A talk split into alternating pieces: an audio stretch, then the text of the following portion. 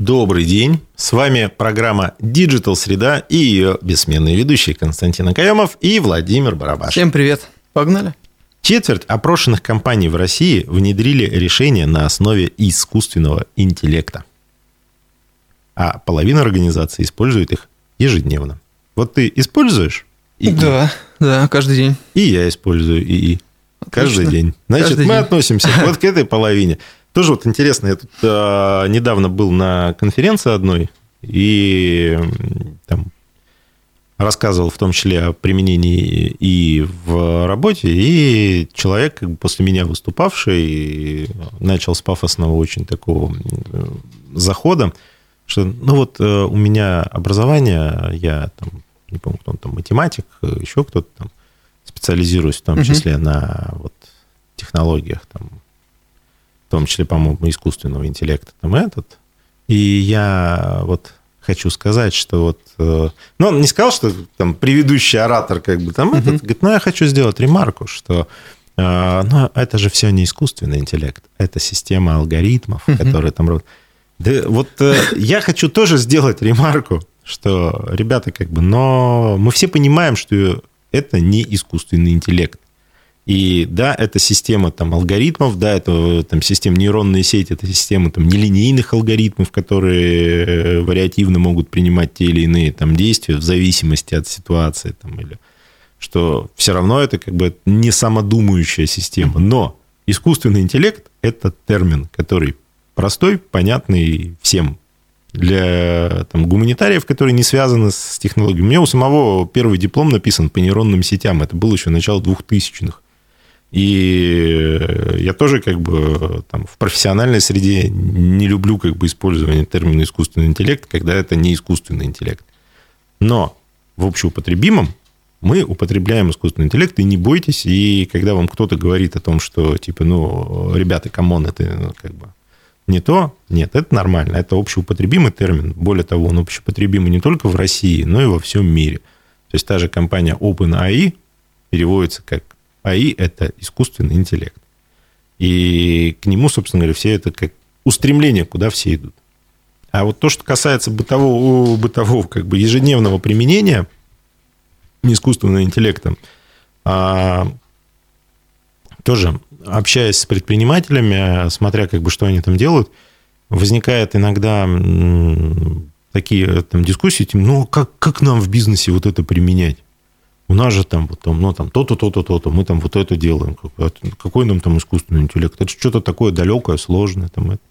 А когда показывают, что, ну, там, условно, чат-боты там даже простейшие на базе там Мгм. телеграмма, там ботов телеграммных, еще что-то, и объясняешь вот э, редактирование текстов каких-то, там, подбор картинок, сейчас э, там настройка рекламных кампаний. То есть это все вот это нейронные сети, это все там элементы вот этого вот э, искусственного интеллекта, который помогает. Поэтому, может быть, вы даже применяете искусственный интеллект в своей работе, просто не знаете об Да, не этом. подозревайте об этом. А, так что смелее, надо действовать. Абсолютно верно. Wildberries будет скрывать отрицательные отзывы клиентов. Компания уведомила о новой политике партнеров. Уже с 28 ноября автоматически скрываются отзывы, не относящиеся к товару или продавцу. Ну, надо сделать поправку, что речь идет о отзывах покупателей, которые остались недовольны работой доставки, складов, пункта выдачи заказов, платным возвратом. Ну, то есть то, что, в принципе, к Ну да, товару обычно же пишут отношения еще. Все под одну гребенку начинают вести. ну, да, слушай, я с этим согласен. Отчасти, как бы, конечно, Wildberries скрывает негатив к себе, ну, потому что склады, э, доставка э, там и прочее, это и зона ответственности самого маркетплейса. Ну да. Но с другой стороны, почему за это должны страдать добросовестные поставщики товара? То есть, когда я там, ну, не знаю, э, там, торгую какими-нибудь кастомными украшениями, а мне прилетает за то, что там... С доставкой что-нибудь Да накосячили. в пункте выдачи Да. заказов нахамили, как бы. А я-то тут при Да, да, Почему да. мне-то негатив за это идет? Почему снижать? Поэтому хорошее начинание. Надеюсь, все остальные, собственно говоря, маркетплейсы крупные поступят так же. И будет нам всем мир и счастье. Мгм. Это да. Вот следующая новость интересная. В России разработают профессиональные и этические стандарты для инфобизнеса. Звучит интересно. Звучит интересно. А Я думаю, что мы на этой неделе выпустим подкаст. э, Кто еще не знает, у нас есть подкаст «Маркетинг без цензуры». Выпустим подкаст, посвященный инфо-цыганству, в котором расскажем, как э, отличить э, инфобизнес от инфо-цыганства и там, по возможности не попасть на эту удочку.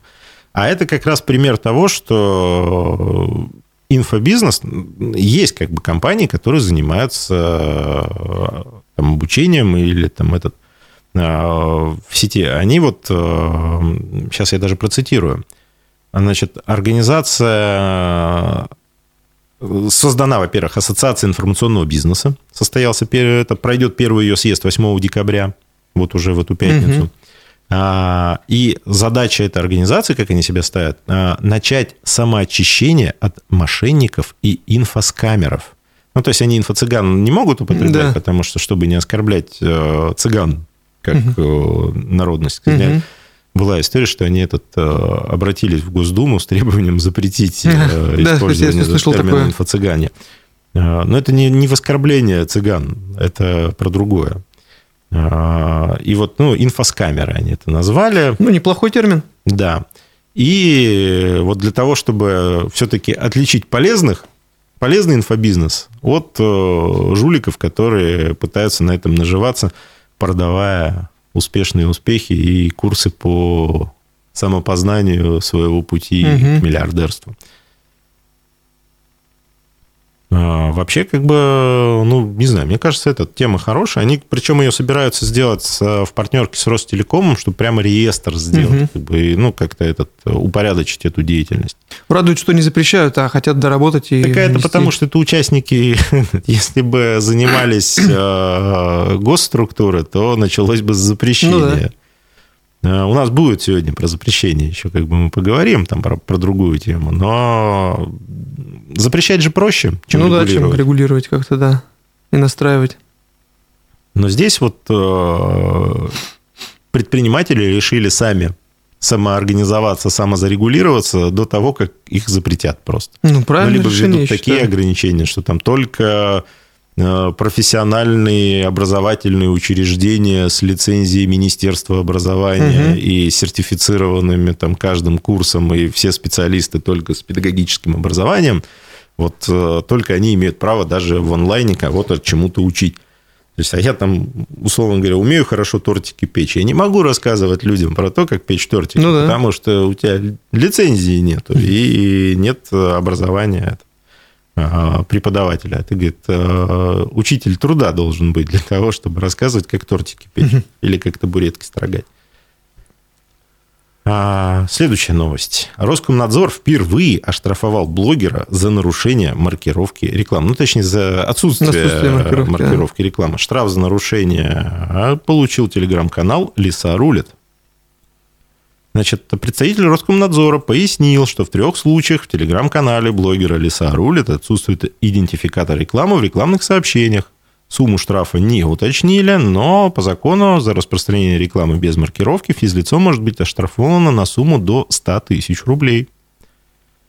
Ну, если кто не знает, что за канал «Лиса рулит», это э, Елена Лисовская. Э, В Телеграме у нее 134 тысячи подписчиков. Также э, более известна она на Ютубе. Там почти 2 миллиона подписчиков. Вот. Не слышал. о нем. Это на автомобильную тематику. А. То есть она начинала как э, YouTube-блогер, и э, дальше, собственно говоря, вот уже в Дзене начала, в ВК, Телег, то есть пробует альтернативные площадки, кроме Ютуба. Но пока таких результатов, как на Ютубе, с миллион восемьсот у нее подписчиков. То есть пока э, все остальные площадки скромнее. Но зато на штраф уже наработала. Ну да. А, Новости Почты России, Ну, я бы это всегда. сказал, да. Э, Вот мы в наших эфирах много говорили на тему того, что Почта России прям выступает за то, чтобы обязать там инфраструктурный этот налог со всех маркетплейсов на, скинуться на Почту России. Вот э, тут подъехала интересная штука, называемая аудит. То есть в Почте России сделали аудит, и выяснилось, что вот федеральное казначейство э, подготовило предварительные итоги аудита Почты России, которые показали, что убыточность компании во многом стала следствием неэффективных управленческих решений. Зато они постоянно просят деньги. Да, кто бы вот сомневался, что... И, в принципе, Матвиенко же, э, по-моему, сказал, что, ребят, вы сначала этот, у себя порядок наведите, Да, потом да, да. денег просите. А, Вот размер негативного влияния на финансовый результат в 2022 году оценен в 24,5 миллиарда рублей. С ума сойти. А просят-то больше. Просят больше, но у них убыток 30 миллиардов. И вот 24,5 миллиарда из 30 миллиардов убытка – это плохое, плохое управление. Мгм. Ну вот. Вот в частности, говорит, в результате неэффективной организации розничного бизнеса и невыполнения плана продаж недополученная прибыль достигла 10 миллиардов. Еще 12 миллиардов из общего показателя неэффективных расходов пришлось на управление имущественным блоком. Там много э, пунктов, там и по зарплате, накидали, по зарплате короче. вопросики возникли, как там все это начислялось. И что-то мне подсказывает, это не к рядовым сотрудникам почты, потому что если мы зайдем на любую почту и спросим, ребята, вы нормально зарабатываете?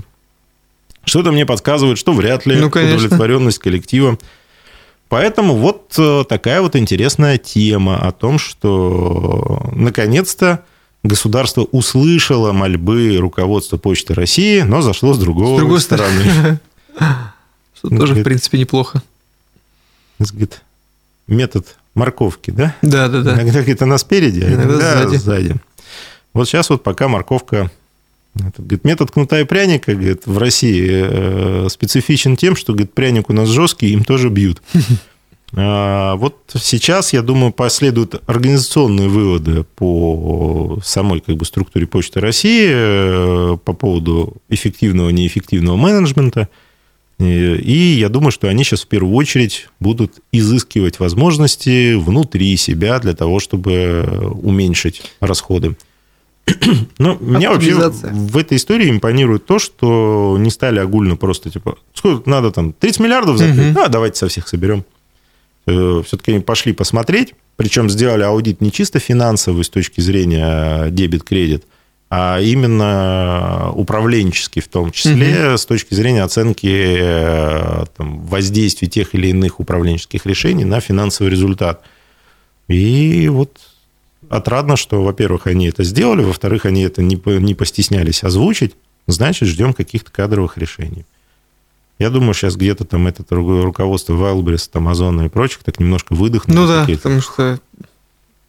Хотя бы, говорит, пока, говорит, не надо скидываться. Да.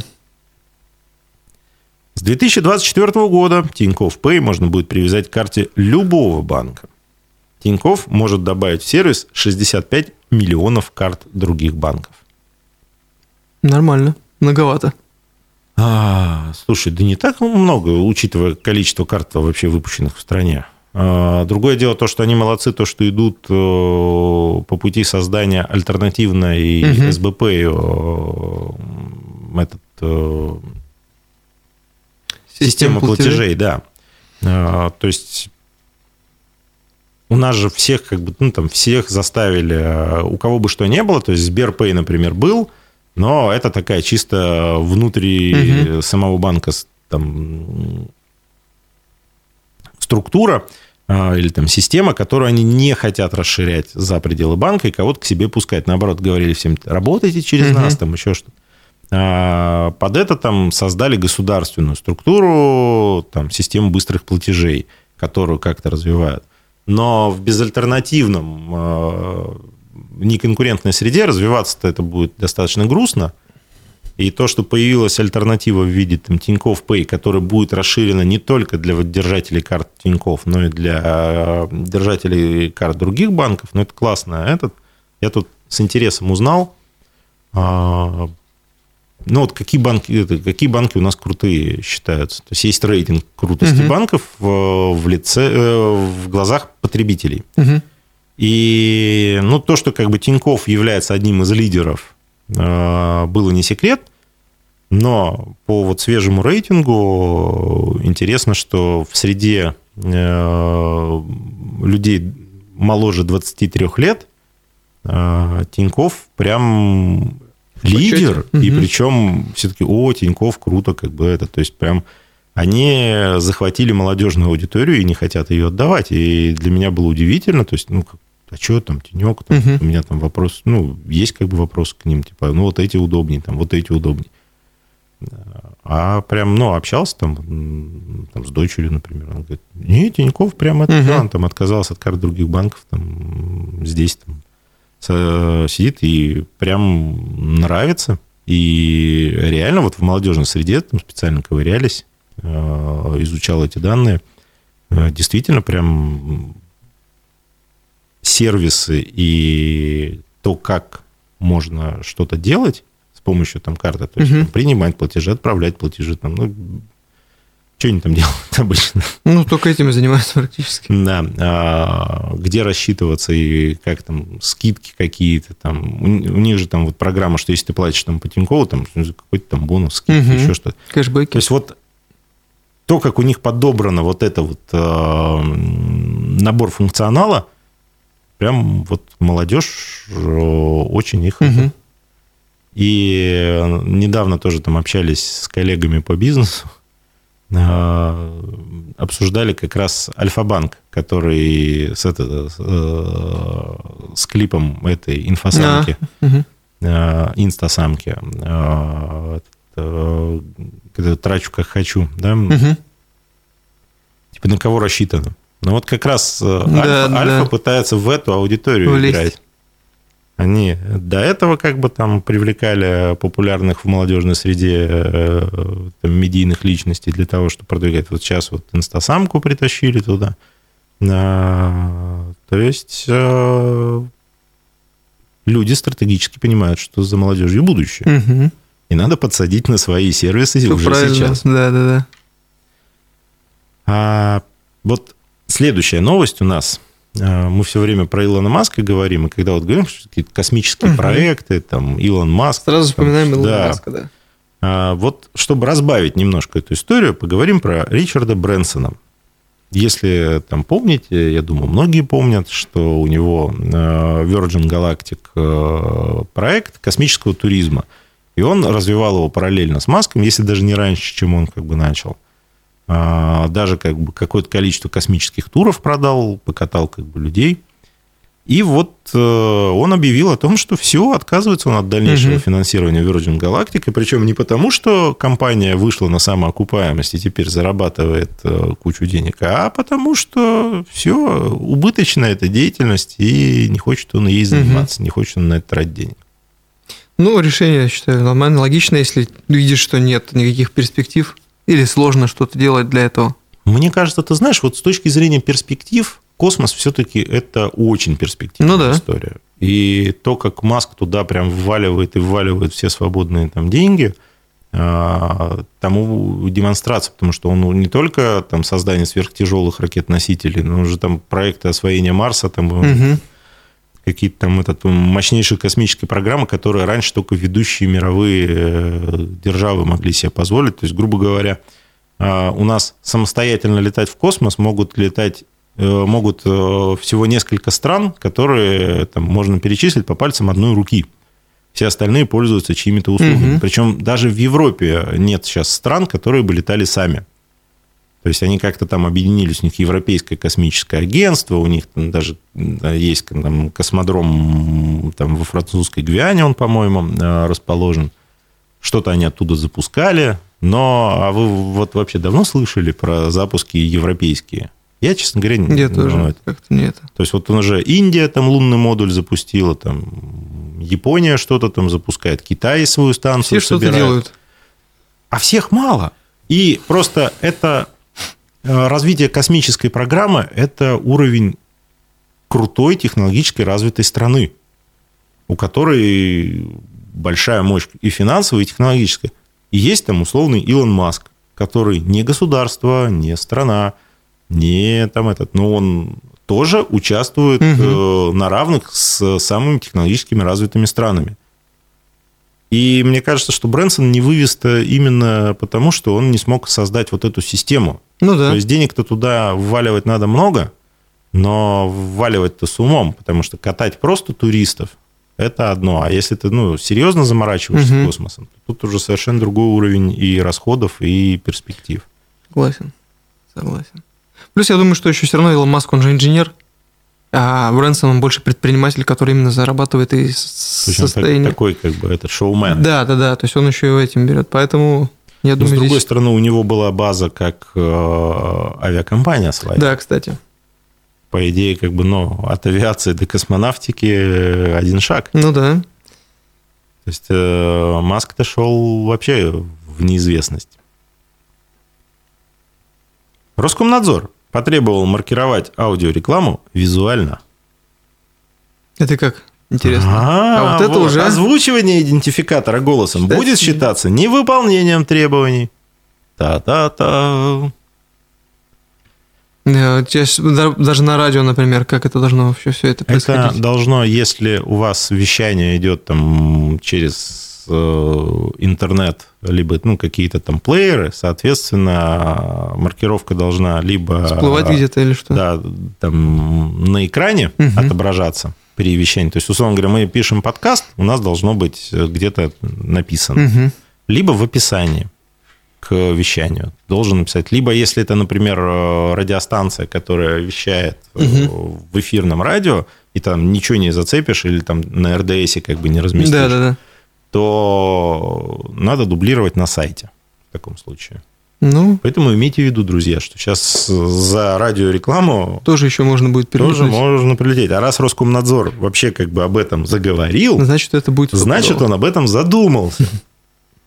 А задумался он, как бы сказать ай-яй Да, да, да. кто этот нарушает, так сказать, правила размещения маркировки. Нарушители. Слушай, мне этот, э, вот эта вся ситуация с маркировкой напоминает, как это мыши плакали, кололись, но Ну, продолжали продолжали. жрать кактус. Да. То есть все что-то ругаются, пенятся, там еще что-то, да, вот ну, таким паровым катком просто Закатывает. закатывают всех, типа, все равно делайте. Говорит, не будете делать, будем штрафовать. Но мы же, а вот как что, делайте.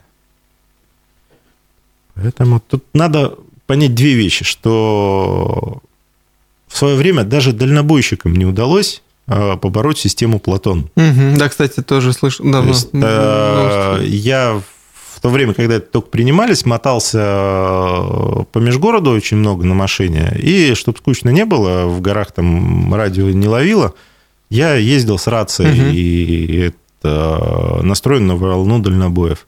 И слушал вот и все их диалоги по поводу того, что вот эту вводят систему, там Мгм. еще что-то, они там, да мы вообще работать не будем, да мы сейчас мы там встанем, Мгм. забастовку объявим, и никто... Ну, этот, что-то все ездят. ну, что-то все ездят. И как-то проглотили. Хотя они более, как бы, там, ну, для них это прямые финансовые затраты.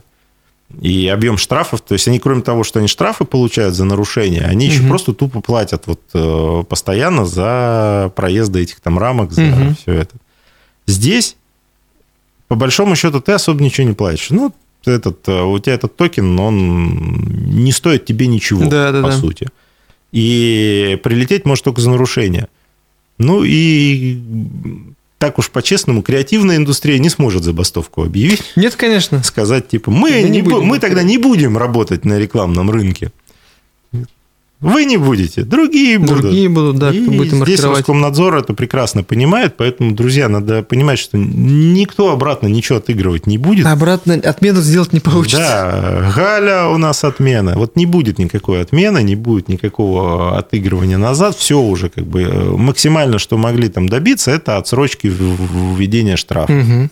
Все, но их уже ввели, и дальше просто будут ужесточать. То есть сейчас пока только какие-то самые там, ну, вопиющие случаи, Мгм. либо в порядке обращения. Ну, кто-то там жалобу написал, Мгм. ее отработали. Дальше это будет все обрастать автоматическими системами фиксации, которые вот как камеры э, штрафы.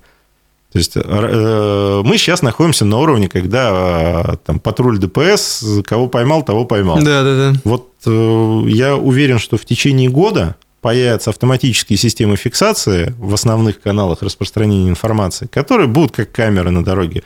всех, кто нарушил, сплошняком как бы Мгм. это фиксировать. А уж там штрафовать или предупреждать, это уже будет э, от решения самого Роскомнадзора. Ну да. Поэтому, друзья, лучше делайте все как, этот, как надо. Сразу. Не дожидайтесь, Чтобы пока... не было, да. Потому что Потом чем хороший или плохо интернет, то что можно посмотреть, что было Что до было, да, этого. да, и да, да.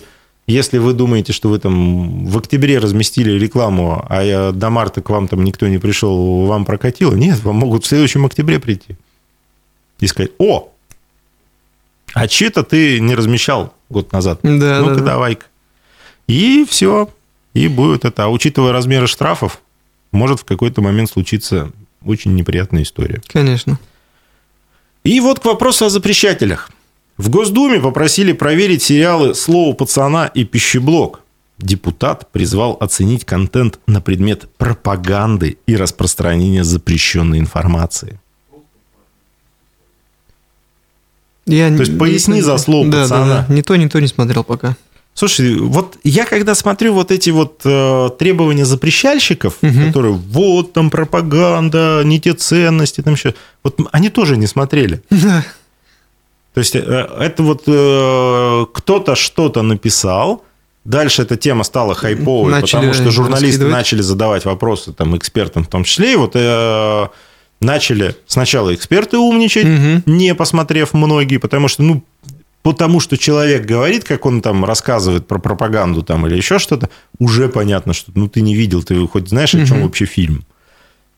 Потом подключились депутаты, которые, о, хайповая тема, давай-ка я напишу какой-нибудь там тоже комментарий на тему того, что надо все запретить, надо все там этот, надо за скрепные скрепы как бы э, всех призвать к ответу.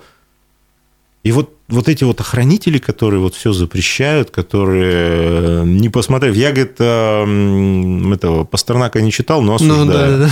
Вот они слово пацана не смотрели, но осуждают. Э, Слушай, классный фильм. И он классный не тем, что там романтизируется преступность Мгм. э, молодежная. Это же кусок э, жизни. Ну да. То есть для людей старше там, 40 лет или там, даже старше 30 лет, если из э, небольших городов, а, это наше детство, в котором мы выросли. И Согласен. они атмосферу очень сильно... Нет там никакой романтизации, ну, ничего там хорошего нет. Ну, просто это было, это кусок Мгм. нашего детства. И популярность этого фильма, ты возвращаешься в какие-то моменты там воспоминаний. Мгм. Но от того, что я там вернулся в, там, в детские воспоминания и ностальгирую, у меня не возникает желания сколачивать там Да, да, да. банду и, И идти там кого-то этот э, гоп-стопить там или еще что-то. Или там начать э, по-пацански мурку качать. Мгм. Этот. А, то же самое как бы у молодежи. Вот сколько уже это было сейчас попыток наброса тоже через СМИ. Мгм. Вот там, в таком-то регионе произошла ситуация, Да, да, там да. молодежь, ну это, ну все же провергли. То есть везде, вот где начинаешь копать, пока, ну, я не видел ни одного подтвержденного факта, Мгм. что там то или иное событие связано, во-первых, что события были такими, как это описано в СМИ, половина из этого э, приукрашена, а Ну, второе обычно. притянуто за уши, что это вот они посмотрели, наверное, Да-да-да. сколотили там группу, вдохновились и пошли там кого-то там Какие-то переписки, что-то скрины выкладывают. Кто Да. в это, я не знаю. Ну, поверит это Ну, только тот, у кого отсутствует критическое мышление, мне К кажется. сожалению, у нас много людей, у которых Мгм. отсутствует критическое мышление, поэтому отсюда вот эти все там давайте запретим, давайте этот.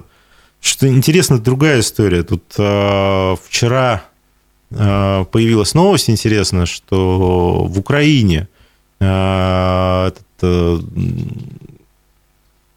рейтинг, э, этот чат Apple, этот э, чарт Apple Music. Э, Первое место в украинском э, Apple Music э, э, по прослушиванию Мгм. сейчас занимает саундтрек к фильму «Слово пацана». Да, что там за саундтрек? А там Айгель э, на, этот, на татарском языке песня. Э, Ничего Это саундтрек к этому фильму. Мгм. Ну, потому что, собственно говоря, дел- э, действие происходит в Казани А, в мгм. фильме. А, Это там история казанского феномена, а, как раз там появление м, подростковых вот этих банд молодежных, там деление на районы, там с какого района, там все это.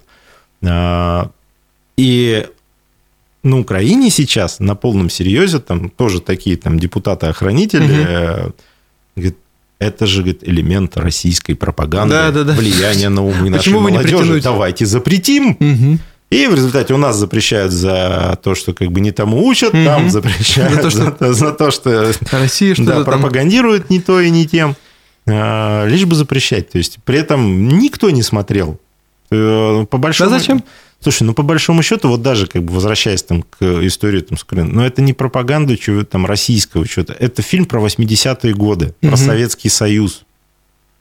Это история, которая была, то есть, условно говоря, там люди, выросшие, э, там, проживедшие де- детство там, в советской Украине, они то же самое проживали. Мгм. И э, ну, это такая, такая же ностальгическая воспоминание, не более того. Там нет никакой пропаганды, Мгм. ничего. Это ну, почти документальная история. Просто классно как бы сыгран, классно собран, Ну да, атмосферно. красивая, да. То есть по сравнению с бригадой там какой-нибудь или там фильм, который вполне спокойно крутится по центральным каналам Мгм. до сих пор. На Первом канале показывали еще. Да.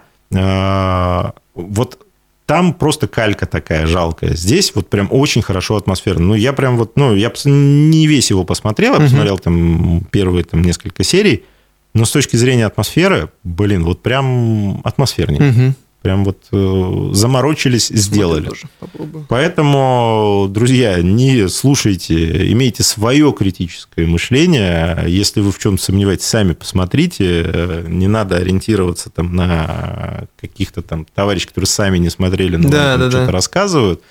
И думайте своей головой. Совершенно верно. Вам есть что добавить, Константин? Нет. Тогда на этом наш сегодняшний эфир подходит к концу. С вами была программа Digital Среда. Константин Акаемов, Владимир Барабаш. Увидимся. Всем всего доброго.